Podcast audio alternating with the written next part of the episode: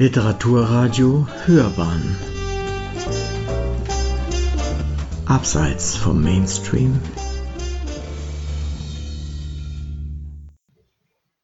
Einen wunderschönen guten Tag, hier spricht Robrecht Frieling, aka Prinz Rupi von Literaturzeitschrift.de.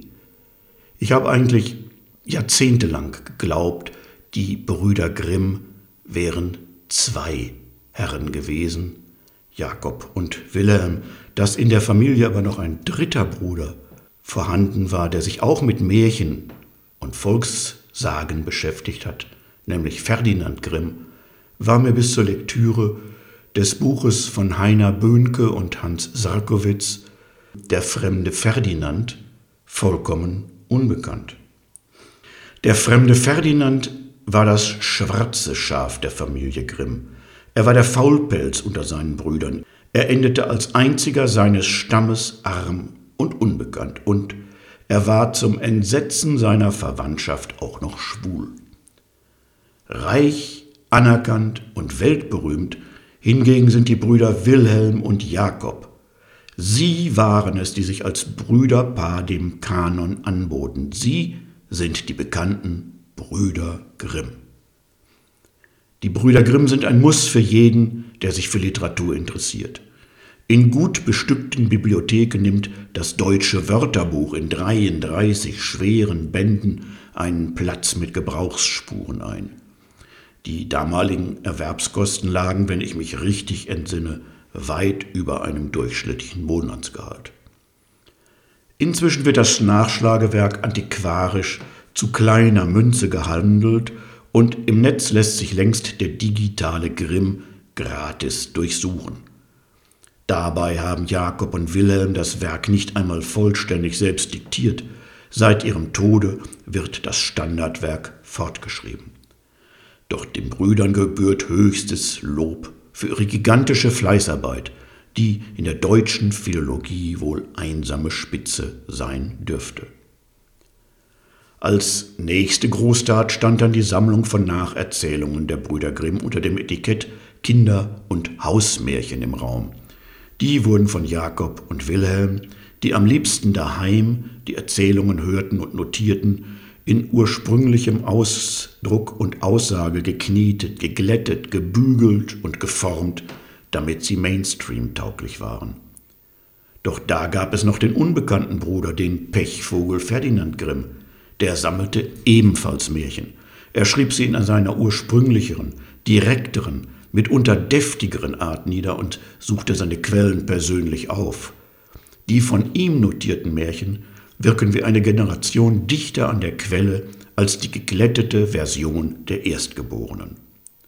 Der lange als Korrektor tätige Bruder Ferdinand half den beiden Älteren beim Zusammentragen der Volksmärchen. Die unterstützten ihn dafür zeitlebens finanziell. Ferdinand Grimm stellte drei eigene Sagensammlungen zusammen und veröffentlichte sie unter den Pseudonymen Lothar, Philipp von Steinau und Friedrich Grimm. Wer in diesen Märchen liest, wird mit einer älteren Art des Umgangs mit dem Genre Märchen und Sagen bekannt gemacht. In Der Zauberer beispielsweise schildert Ferdinand ebenso lapidar wie nachhaltig, wie sich in einem Städtchen die Bevölkerung langweilt Seit Monden war keine Hexe ertränkt oder gesägt worden, nicht einmal ein Beutel Schneider gestäubt, und schon lange hatte das ganze Land einen Kriminalfall herbeigesehnt, um die tödliche Langeweile zu heben. Da wirken Gefangennahme, Folter, Verurteilung und bevorstehende Verbrennung eines Zauberers wie ein hoher Lottogewinn. Jedenfalls hüpft die Bevölkerung bereits seit Tagen um den Holzstoß, auf dem der Zauberer ob seiner Freveltaten geröstet werden soll. Mit dieser Ortsbeschreibung leitet Ferdinand seine packende Erzählung ein und leistet das in einer sprachlichen Qualität, die den späteren Charles Dickens vorwegnimmt. Es ist Vergnügen pur, die Karawanen der Schaulustigen vor der Stadt parken zu sehen, um sensationsgeile Touristen auszuspucken, die am Tag des großen Ereignisses die Gassen der Stadt verstopften und zu allerlei Gedränge führten. Als dann der Pöbel aber erfährt, dass der ungeduldige Inquisit seine Verbrennung nicht habe abwarten wollen und mit allerlei Tricks und Kunststücken aus dem Kerker entkommen sei, entlädt sich die Volkswut und fordert den verurteilten Zauberer sofort zu fangen und am folgenden Tag zur verschärften Verbrennung vorzubereiten.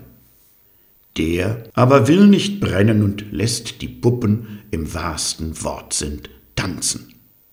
Der Magier legt einen Tanzzauber über seine Häscher, dem letztlich der gesamte Ort verfällt. Was für eine Geschichte! Wer literarische Märchen bevorzugt, wird vom unbekannten Bruder Ferdinand Grimm besser bedient als von den beiden Schreibtischgelehrten Jakob und Wilhelm. Die Sammlung Der unbekannte Ferdinand stellt sie vor, ergänzt um ein Quellenverzeichnis aus dem Nachlass des Schriftstellers. Eine umfangreiche biografische Skizze bezieht die Korrespondenz der Brüder ein. Darin kommt auch ein Lebensabschnitt zur Sprache, in der die Brüder Grimm auf Kosten einer Tante in Kassel lebten. Diese Zeit erinnert Ferdinand, dessen Text Tante Henriette aus der Mitternachtszeitung für gebildete Stände den Band beschließt. Henriettens Kleiderschrank ist ungleich besser organisiert als ihre Bücherspinde, und so wird ihr geselliges Leben und Treiben Opfer von Ferdinands genauer Beobachtungsgabe und seiner scharfen Zunge. Jakob und Wilhelm nahmen dem Bruder seine prallen biografischen Texte, in dem auch sie eine Rolle spielten, zeitlebens übel. Sie alimentierten ihn, gaben ihm aber keine Chance, schriftstellerisch zu reüssieren. In dem Verlag Die andere Bibliothek ist dieser wunderbare Band unter dem Titel Der fremde Ferdinand von Heiner Böhnke und Hans Sarkowitsch erschienen. Mir hat die Lektüre sehr viel Freude gemacht und ich empfehle sie gern weiter. Literatur abseits des Mainstreams finden Sie auf literaturzeitschrift.de in Hülle und Fülle. Ich freue mich auf Ihren Besuch und bin gerne Ihr Ruprecht Frieling, aka Prinz Rupi.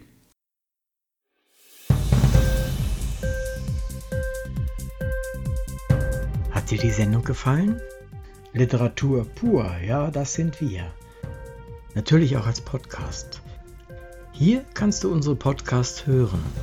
Anchor, Spotify, Apple Podcasts, iTunes, Google Podcasts, radio.de und viele andere mehr.